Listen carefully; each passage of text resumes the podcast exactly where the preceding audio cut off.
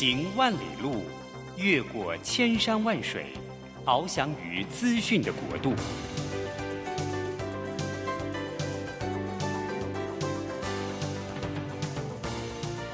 以全方位的视野，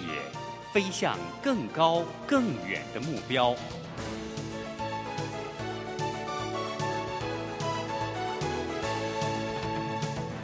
展翅上腾。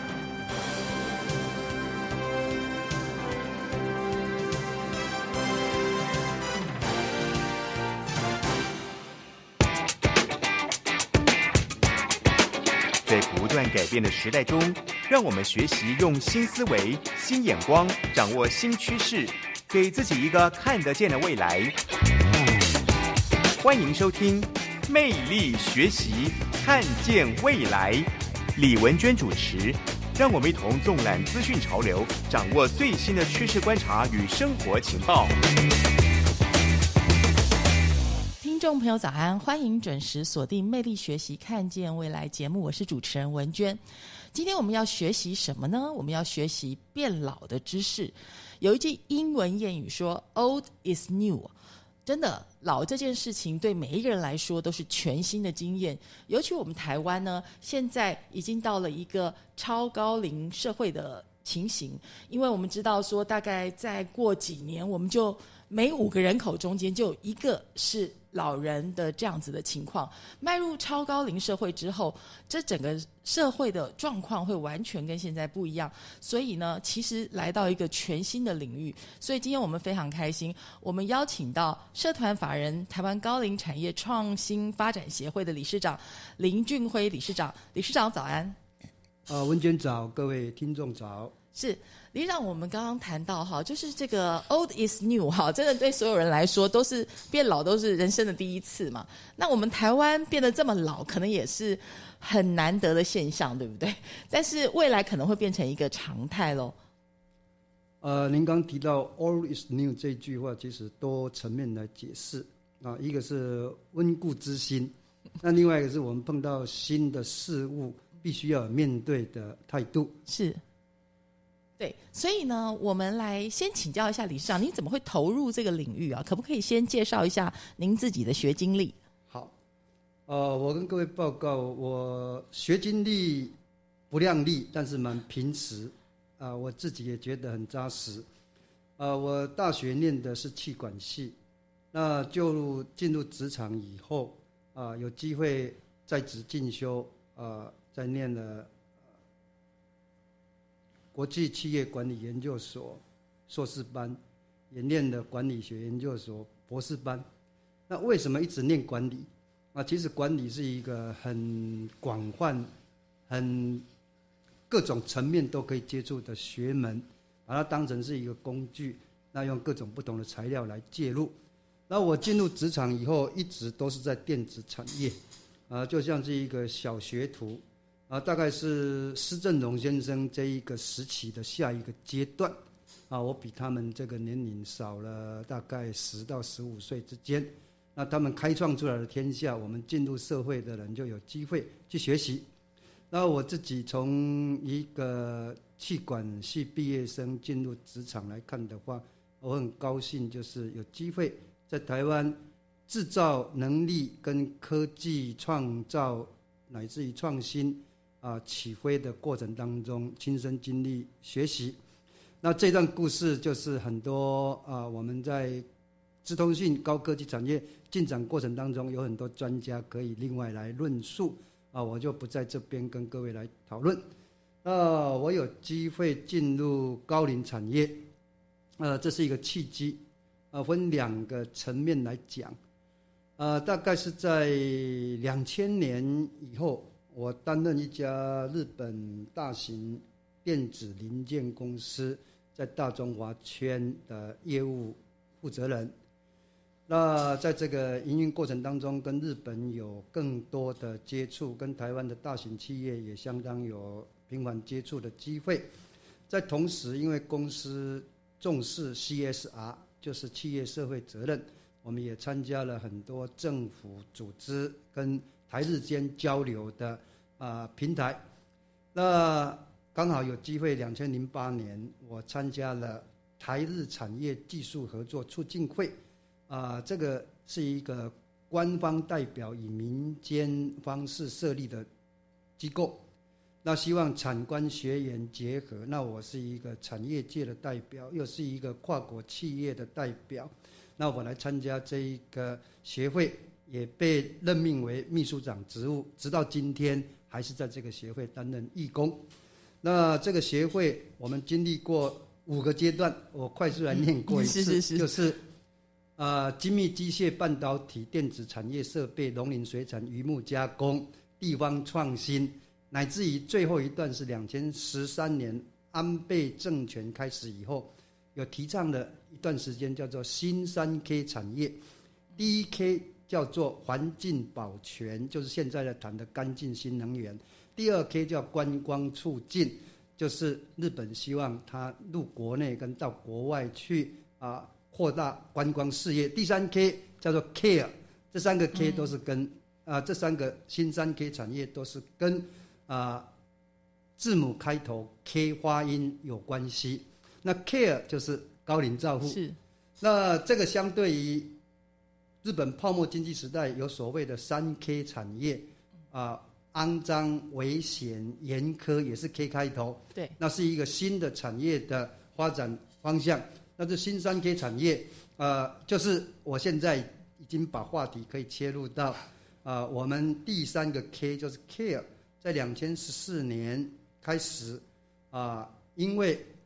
我们原来台日产业技术合作交流的日本很多啊产业、科技、政治、社会、文化大佬们，后来关注高龄产业，所以在两千十四年，日本啊大规模成立全日本介护事业联合会的时候，我们受邀参加这样子的一个组织，在日本厚生劳动省。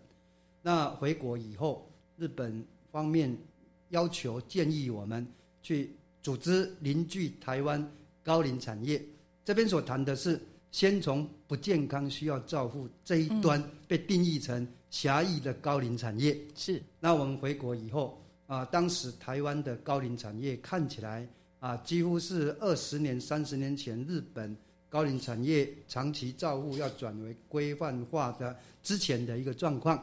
呃，当时我们组织了一个呃平常相互交流的平台，我们叫做强强俱乐部，就是把长照事业比较强的营运者，大概有十二家，这十二家大概营运了两万床，那我们跟日本大概十家有五万床，这样子的一个结合平台，我们称为强强俱乐部，就是这样子的结合，乃至于到今天啊，二零二二年这样大概整体的过程有将近十年的时间啊，我们是从啊高龄产业啊不知不觉进入高龄社会，高龄产业的门外汉进来去看看，在高龄产业的服务业乃至于周边产业的支持，如何让高龄者得到生活品质与生命尊严，得到自己老年比较幸福人生的一个过程。我想我先先这样简单跟各位报告。那所以，我们刚刚听到理事长这样说，我想听众朋友就能够了解说，理事长其实呢，他是一位产业专家，同时也是一位日本专家。啊因为呢，您的日文好的程度，应该就就是像母语这么好喽。呃，我可以这样说啊，但是在日本语言跟整个实体环境是呃，应该可以讲是无限无止境，所以还是要多学习。而且我们知道，跟日商打交道过的人都知道，日本人是非常的嗯重重视经验，也重视传承，也重视感情 哦。所以呢，就是呃，我想理事长这样子的经验呢，就是可以让呃。这个产业，因为我们可以看到说，台湾现在尤其在高龄照护或者刚刚讲的高龄相关的产业，其实大量的在参考日本的经验，可能是不是因为我们的状况跟日本很类似，很类似呢？呃，类似是这样看，因为高龄化是一个趋势。那台湾在两呃一九九三九四年之间进入高龄社会，就是高龄人口达到百分之七。那在两千十八年啊，我们进入高龄社会，就是高龄人口达到百分之十四，那到现在大概是达到百分之十八。其实这个过程，日本是在二十年前经历过，来自于一路一直走过来。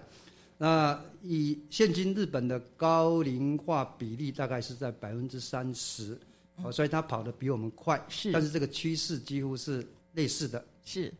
我们知道台湾二零二五年就会进入超高龄社会嘛，也就是说百分之二十的人都是六十五岁以上的长者。那就是换句话说呢，当你呃变成一个。大部分人都是 年纪比较大的人的这个超高龄社会来临的时候，到底会有一个什么样新的样态？还有呢，就是我们现在对高龄照护产业也好，或者说是相关产业也好，相对比较陌生，或者是用一个比较旧的观念，就是会觉得好比说啊，养老院啊，就是一群呃比较悲惨啊，就是呃孤孤苦无依的人在里面啊，或者就是有一些比较旧的观念。其实呢，就是理事长这么多年来。来跟日本人呃他们的接触哈，或者去参访交流，应该有发现很多不同的趋势哈。所以有哪些经验呢？是适用于台湾的啊？我们要休息一下，呃，待会继续跟理事长继续谈哦。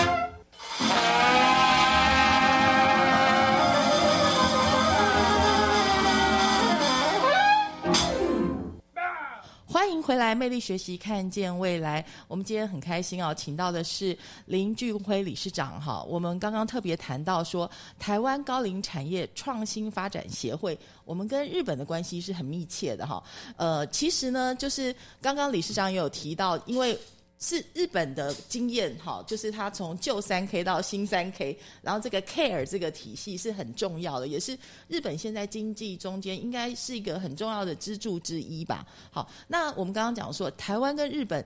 某个程度来讲蛮类似的哈，尤其在这个高龄化的速度方面，我们可能还有一点后来居上哦。所以，呃，但是日本走在我们前面嘛，所以他们有很多经验是值得我们来参考的。所以，李长可不可以谈一下您自己发现，至少在这十年内，是不是看到哎，真的日本的一些状况就渐渐在台湾发生？然后你自己觉得日本经验怎么样是最适合于台湾的这个使用呢？好呃，高龄社会，全世界乃至日本都在谈论一个 aging in place，就是在地老化。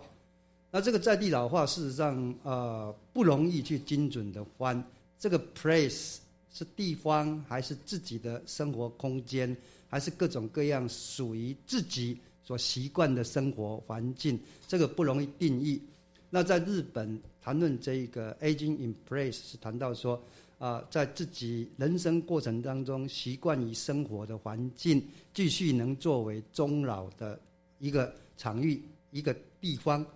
那日本在两千年开始实施长照保险。那我们来看长照保险这一件事情代表什么意义呢？呃，其实高龄人口的成长啊，我们必须要探讨从绝对的人口数这个量。然后再来看相对性的高龄人口的生活品质这件事情来看，那从量跟值的穿梭交叉去看待这件事情的时候，我们可以了解，呃，需要努力、需要进步、需要改善的空间在哪里？呃，大概全世界各国应该有一个普遍性的数字，就是高龄人口里面。啊，从健康到亚健康到不健康，甚至到达失能，那这样子的比例来看的话，啊，不健康到失能这个比例，全世界各国大概都在百分之十五到百分之二十之间，啊，日本、台湾大概也都是这样子。那在这个百分之八十到百分之八十五健康自理生活的人生，啊，这边所需要去注意到的是，啊，高龄友善。居住环境啊，我们以食衣住行娱乐来看的话，怎么样从高龄友善这一段，政府去做好这方面的一个政策推动、产业社会环境带动，那这方面是比较柔性的，那比较刚性的就是在我们提到的这个百分之十五到百分之二十这个需要照护的部分，那我们看得到，呃，几年前台湾开始在推动。啊，长照一点零乃至于长照二点零，到我们两千十八年长照服务法啊开始政府通过，在进行的当中，呃，我们是走了日本比较简洁有效率的一条路线。呃，我们用数字来看，日本大概现在有三千三百万高龄人口，需要照护人口。好，我的数字没有记得很精准。目前大概需要照护人口判定应该是在五百多万到六百万人之间，啊，这个符合了我们刚刚提到了大概十五趴到二十趴的啊要照护人口。是，好，那来看我们台湾现在以现在高龄人口比较简单来算，大概接近四百万人。嗯，那卫福部实施长照二点零进入长照服务法。目前需要照护人口大概也是应该估计在六七十万人之间，这个也符合了我们刚刚提到那个比率。对，那问题就在于一样都面对这个标准，是人数的计算，在绝对的量来看的话，比例一致，但是在相对的照护品质跟给予友善生活空间条件各项品质这方面，日本是比我们先进。呃，日本在两千年开始实施长照保险，嗯，那台湾现在是长照保险的前一段路。长照保险是呃像健保还是是商业保险呢？呃，长照保险是像日本的长照保险是像健保，四十岁开始缴交跟健保一样的保险费率的做法。四十岁开始就是跟健保很类似，就是从薪水中间直接提拨这样子，嗯，是的。那所以其实这也是另外一笔财务负担，但是他们愿意就是来做这件事情，嗯。呃，我们从产业跟社会的观点来看这件事情，跟政策啊无法去做比较参考。嗯，日本目前 GDP 大概是四百八九十兆的日币一年，嗯，它的长照保险几乎是十兆日币，大概达到百分之二左右，嗯。那 OECD 三十八个国家里面实施长照保险的国家，大概。它的长照保险经费占国家财政比例一点五到三点五趴，嗯，日本是在中间值，嗯，北欧国家大概超过三趴，是。好，那以台湾现在 GDP 通称啊，大概六千亿美金来看的话，应该将近一千九百亿，哎，对不起，六千亿美金的话，大概十九兆台币左右。如果是要以一趴一趴来看的话，应该有一千九百亿的基础，才能去进行像日本这样对于长照机构、对于整体的长照需要老人给予完善的照护体制。嗯，那台湾很显然，目前我们的长照保险啊、长照服务能够运用的整个经费是还不够。如果我们进入长照保险全民缴纳保险费的体制，嗯啊，这又是另外一个方向。我想应该大家从健保的经验就可以看到，尤其现在连劳保啊这些都财务都岌岌可危的哈，所以现在看起来可能呃台湾的状况跟日本没办法相提并论。现在大家基本上讲退休生活或者是高龄照护生活都是要。自求多福啦，就是自己要要从商业保险啊，或者自己存款啊，去理财啊这些方面来去思考嘛。那但是从但是至少从日本的角度可以看到，我们说呃老有所终，对不对？这样子的一个很好的一个照护的一个条件，大概需要怎么样的一个财务支持吧？或者可以看到他们生活的状况如何，是可以参考的。呃，您提这个问题。蛮困难的，啊，因为每一个人的经济条件不同，每一个人的老化的过程，对老化的健康或者不健康状况的需求是不一样的，啊，我们来谈谈一个世俗的观念好了，啊，文娟跟线上听众朋友应该有听过一句话：没事千万别退休，啊，对，就是没有四千万过不了很安逸。啊，安心的退休生活是。其实这一句话，我们认为这是理财观念可以达到实现的。嗯，有了四千万，能够过好退休生活。那如果达不到四千万，那三千万如何呢？两千万如何呢？一千万如何呢？其实退休生活啊，以二十年来作为平均年龄来看的话，只要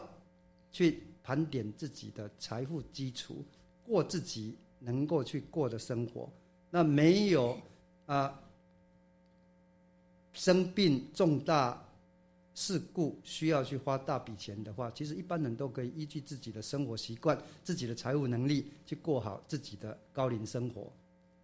是，呃，我想呢，我们在这边休息一下哈，待会听段音乐回来之后，我们就要请教理事长，因为理事长呃长期关注这个高龄照护啊，还有等于说养老生活这个领域哦。其实除了日本之外，还有一些其他的国家的状况你也很了解，而且。大部分人因为没有老过嘛，我们刚刚 讲说 all this new 哈，所以我们其实可以从一些影视作品中间看到国外的状况，然后就可以反思台湾可以怎么做。所以我们待会呢就会来谈这个主题，大家休息一下，马上回来。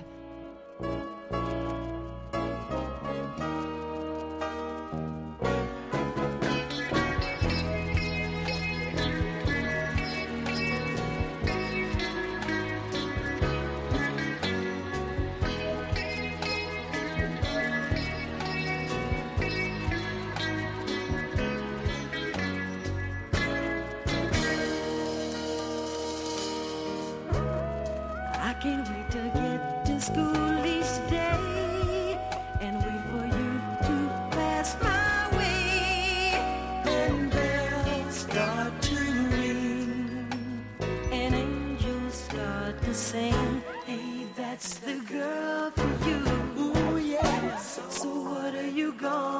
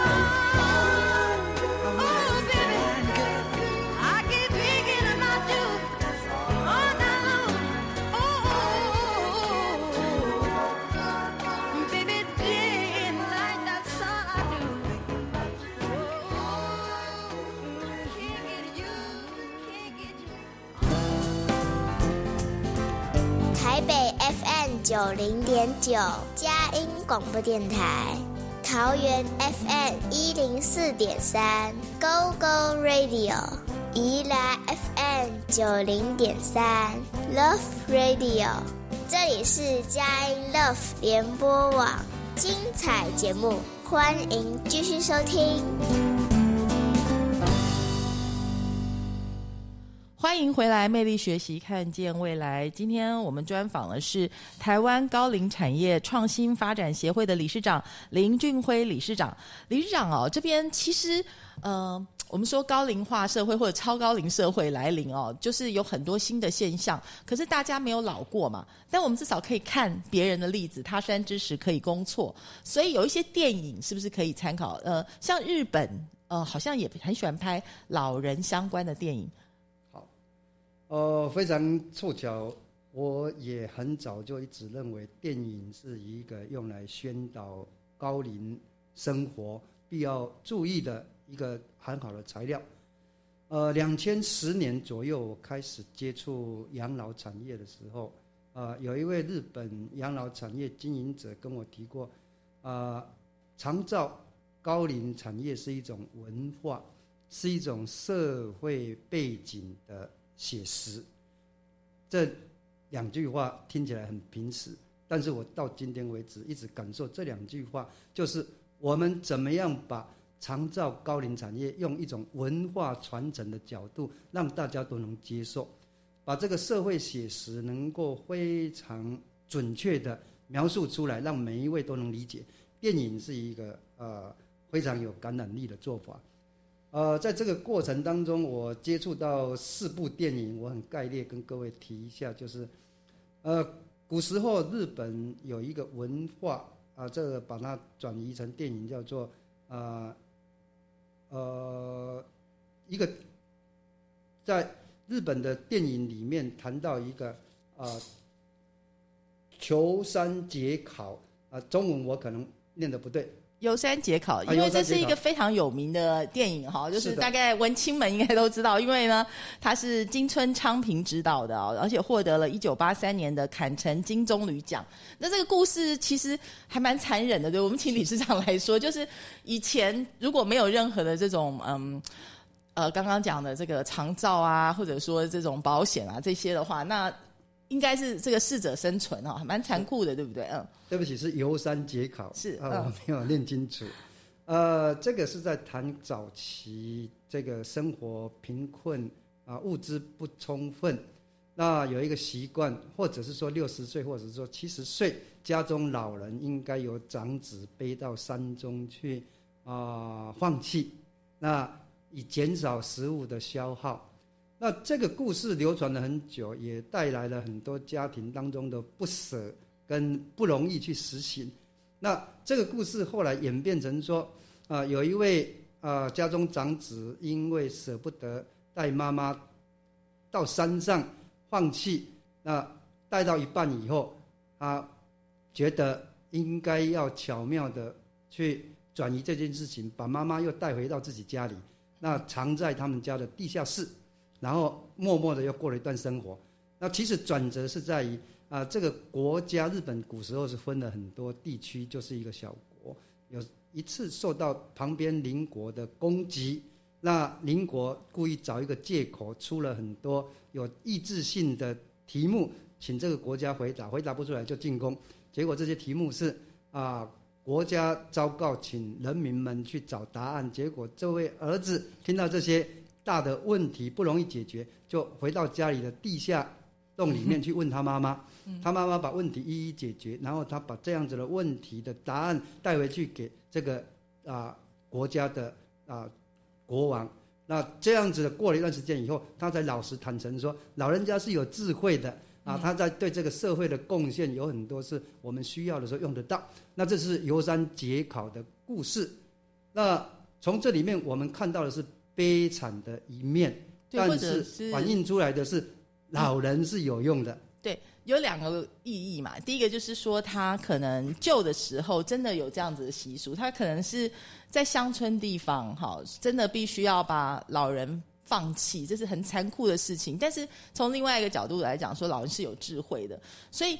但是这个影片呢，就是也呃，刚刚讲说一九八三年哈，到现在也已经很多年了。但是以现在这些时候，日本在拍相同关于老人的议题的电影，感觉好像方向不一样了，对不对？呃，目前不一样呃、在两千十八年有出了一份新的电影啊、中文有翻译，已经台湾也上映，叫做《我变老了，请多多指教》。这是由一位平常担任一般电影指导的信友直子导演，他以他的爸爸妈妈为主题拍的一部纪录片啊、这个电影目前在台湾已经啊、稍微有点流行起来，怎么样去反映社会写实啊、照顾老人不是别人家的事，每一个家庭都可能面对，每一位都可能变老。那在变老的时候，我们没有经验，我们怎么样去面对一个未知的未来？怎么样去有限的人生里面跟家人过，能够把这样子的生活变成家庭里面的生活意义的传承，这是很重要的一个启发材料。是，呃，因为文娟也看了一下这个资料哈，它的名字叫做《我变笨了，请多多指教》哈。然后其实它是讲一个失智症的电影，大概大家喜欢看电影的听众朋友应该知道说，其实不管日本啊、韩国啊，或者是欧美啊，最近拍失智症的电影非常多，像呃那个有一个父亲嘛哈，就是非常非常有名的影帝演的那个部分，也是一个失智症电影。但是这一部呢，讲日本的情况，我觉得跟我们的共鸣感可能会更大。好，原因他是说呢，这是一个信友侄子，他是一个纪录片导演，他是家里的独生女哈，所以他用他的影像记录了他父母变老后的一千两百个日子。失智的人是他的母亲，但是其实父亲、母亲两个人都渐渐的在变老，就是三个人的家族故事。那所以我觉得为什么会很有共鸣感？因为大部分我们的台湾人都跟这个信友侄子很类似哦，就是你应该是在要呃求学啊或者就业的时候，你就会离开家里嘛。但是突然之间，哎，你转头回来看，你的父母已经老了哈，所以呢，就是这个信友侄子十八岁离家发展之后，他没有再回家跟父母一起常住过嘛，所以呢，他也觉得。呃，从这个纪录片可以看出，两老独居状况其实是蛮危险的事情。所以这部电影，因为文娟没有看，但是理事长有看嘛，他讲的很细腻，对不对？因为是是纪录片，嗯，是你印象最深刻的有什么呢？嗯，呃，文娟真是博学多闻，而且看到一个新事物就融会贯通。您刚刚演绎的非常完整。呃，信友直子导演在四十五岁的时候啊、这个公开资讯都有提到啊、罹患的乳癌。当时因为他的父母年龄还不是非常高，他的妈妈的鼓励关注之下，让他度过这样子的难关。那这是他在家庭亲情生活上面的一个重大感触。等到过了几年以后，呃，他回到家里，突然发现，呃，一个重大的情形在纪录片里面我们可以看得到。呃，他的爸爸到超市去买东西，回来的时候，只要两手都提东西，就会变成弯腰驼背，走路的速度比原来慢了非常非常多。这是一个接近失能或能力变弱的状况。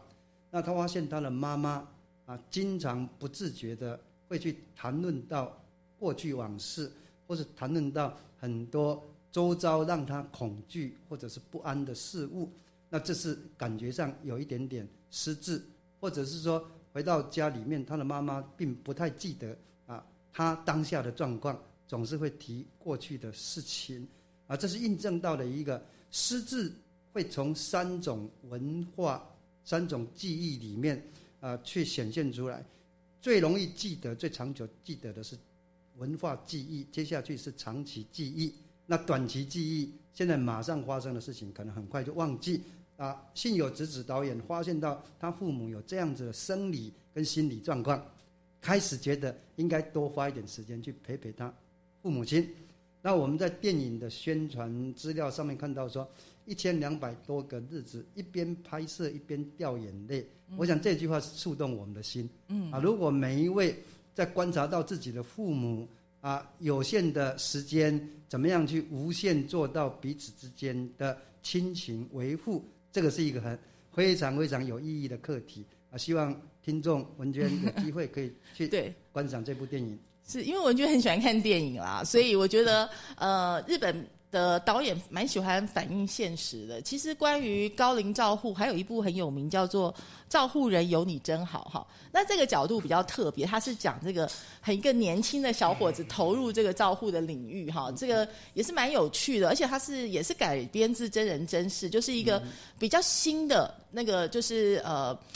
大家讲养老的一个居住场所，跟我们印象中不一样哈。那照护领域也不像大家讲的，就是那种死气沉沉、暮气沉沉的感觉。这是照护人有你真好这个电影。另外，我还有一个印象，有一个叫做多彩人生。那这部电影呢也很棒，就是他是在讲说，呃，老人家自己哈，就是大家如果去吃那个高级日本料理的话，你会发现，诶，他很喜欢用叶子当做那个。Decoration 嘛，哈，就是呃，好比说我们去京都，如果你去吃那个金怀石的话，它是按照季节哈，那所以秋天的话会有枫叶，那个小小的红色的叶子，那个是可以卖钱的，所以它就是讲说在呃。他是真人真事，所以就是一群老太太，然 后他们就专门去种这个观赏用的这种呃高级料理料亭用的这种叶子，多彩人生。所以其实日本的电影当中有非常多，大概也是因为他们面临了这个超高龄社会、高龄社会的关系。其实我们过去在可以旅游的时候去京都啊，你会发现会开计程车的那个建车司机啊，或者在那个免税店帮你结账的这个欧巴桑啊，他们都。七八十岁以上，哎，还蛮令人惊讶。就是说，未未来可能我们也会遇到一样的情况嘛？我们要休息一下，待会回来再请理事长跟我们聊哈。其实，呃，从电影中间可以反映现实。那我们除了看电影之外，可以学习一些什么呢？我们马上回来哦。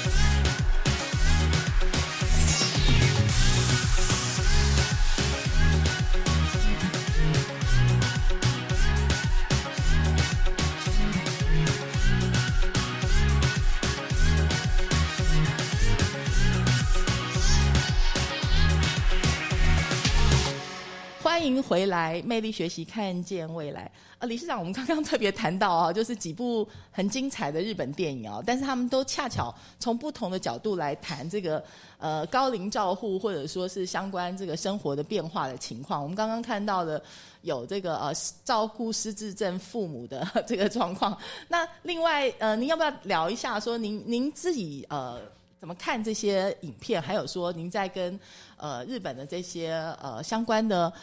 产业的这些从业人员在交流中间，您觉得印象最深刻的是什么？好，呃，刚刚文娟也附和添了几部电影进来，我们聊过像《照护人有您真好》《多彩人生》这样子的一个电影概念的话，啊、反正我认为凡事不要多，大概举个五个例子，应该涵盖面大概够了。那我想，刚刚我们这总共有将近五部电影，其实它反映出的高龄产业需要照护的被照护者与照护者以及家庭家属之间，呃，各种关系与各种呈现出来的问题点。呃，照护人有你真好这一个电影是在谈怎么样鼓励年轻人，怎么样让照护职场上面的呃照护员能够更有活力，做得更好。那多彩人生是在谈到高龄者需要怎么样的生活去充实他过去人生的一些认同，跟未来对于人生的一些啊、可以依赖的部分。那从这些部分来看的话，我想啊、我们可以谈到两个观点给台湾一些参考啊、在怎么样照护人员让他能够更有工作的呃一些激励诱因，以及工作上能够更有源源不断有新人愿意投入，这一点台湾有非常值得去努力的目标。呃，统计大概数字，台湾应该有三十五所大学具有高龄照护科系。那每一所大学如果一年培养出五十至八十位学生，那这样每一年大概啊、应该有将近两千位以上的高龄产业服务专才。但是我们很遗憾去评估这些数字啊、毕业以后进入职场相关环境几乎不到一半，进了一半，到了几个月以后又有一半走掉了，所以到最后这样训练出来的人才啊，几乎没有办法达到好好投入职场。那《造物人有您真好》这部电影呢、是很值得我们来作为一个参考。是因为它好像是葵照户嘛，好，就是是一个真实的一个机构，所以呃，我觉得它的理念是说，过去我们觉得，哎，你是用管理的角度来管理这个机构，但他们是陪伴长者这样子的心情。然后，其实刚刚李市长也谈到了，我们有现在有很多的大专院校培育出来这些相关科系的学子，但是没有办法进入产业，这可能的原因就是大家还是觉得。我们那个新三 K 的 care 还是像旧三 K 一样，就是大家会觉得没有很喜欢这个产业的环境啊，所以这这是一个，但是其实就像你去非洲卖鞋子嘛，你现在看到的是嗯不不开心的地方，还是看到希望的地方？这可能是一个一个可以值得大家去思考的问题。好，呃，文娟刚刚谈了一个非常好的呃比喻，啊、我们对新三 K 产业有期许，但是它却面临跟旧三 K 产业啊、所遇到的困难的环境，呃，这个部分我们认为产业、社会、政治、文化，还有各种各样的因素需要与时俱进去进步，才能一次解决。所以，当没有办法整体最佳化的时候，只好部分最佳化。这是什么意思来看呢？呃，职场环境啊、其实有很多改善职场环境的共同因素。第一个，待遇是一个直接条件。啊，我想我们在公众节目不适合直接去谈论到明确的啊、品牌事务概念，我就来举一个例子好了啊。呃，我们坊间看到一克两百块钱的牛排，一克五百块钱的牛排，一克一千块的牛排，一克一千五的牛排，在上还有一克三千、五千的牛排。我们看这样子就好像是一个市场区隔来看，我来请各位有空去了解一下，一克两百到三百之间牛排馆，它的员工的待遇如何？然后啊，一克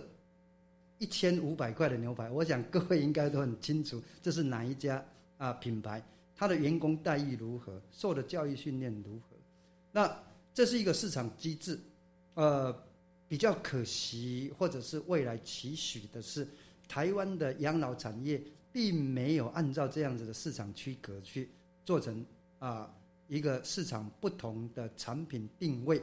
这是一个努力方向。是，所以我觉得，因为今天时间的关系啊，非常想要跟理事长继续聊下去。不过，我觉得几个重点啦，一个因为刚刚有谈到理事长的呃背景哈，是资通讯的专家，又是日本的专家。我想台湾我们在资通讯产业的这个呃。价值也许可以加值在这个我们未来的高龄照护或者是养老相关的这个产业当中。那呃，我们下次有机会再请理事长来我们节目好好聊这一块哈。那我想节目最后请理事长是不是谈一下，如果因为我们是一个职场节目，如果有心想要投入这个领域的年轻人，你会给他们什么样子的建议呢？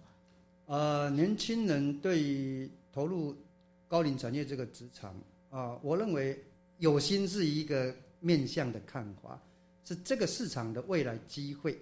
啊。以高龄人口，我们看到二零二五年达到百分之二十，接下去达到百分之三十、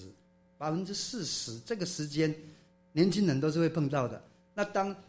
整个国家社会人口主流达到百分之三十是高龄人口的时候，那这样子的一个市场环境是比任何一个不同年龄层市场环境都更大的一个市场比例，更何况是高龄者通常是在一个人口结构里面财富拥有比例比较高的，那怎么样在这个市场上面去面对啊、我想啊、我比较是经济导向，现在的年轻人要投入高龄职场。啊，第一个是要面对，这是一个必然趋势的社会人口结构改变，非投入不行。然后投入的辛苦、投入的巧妙、投入的好、投入的成功，这是不同层次。所以我刚刚提到的，呃，市场区隔啊，我想年轻人在投入这个市场的时候，应该去看准哪一个不同市场区隔。这个高龄产业的投入的价值，如果哪一个市场现在还不明显，该如何去怎么样创造这个不同市场区隔的服务与价值？这是一个非常重要的思考。是非常谢谢理事长。我想至少呢，年轻人你要多去了解哦，跟你年纪不同的这些长者，因为呢，刚刚理事长也谈到了，这就是一个非常庞大的商机，而且是一直在成长、高角度成长的一个市场。如果你不去了解的话，你就等于放弃了这个成长的机会。那非常谢谢理事长今天来接受我们节目的专访啊，也谢谢听众朋友的收听。那我们下次同一时间空中再会了，拜拜。好，谢谢文娟，谢谢各位。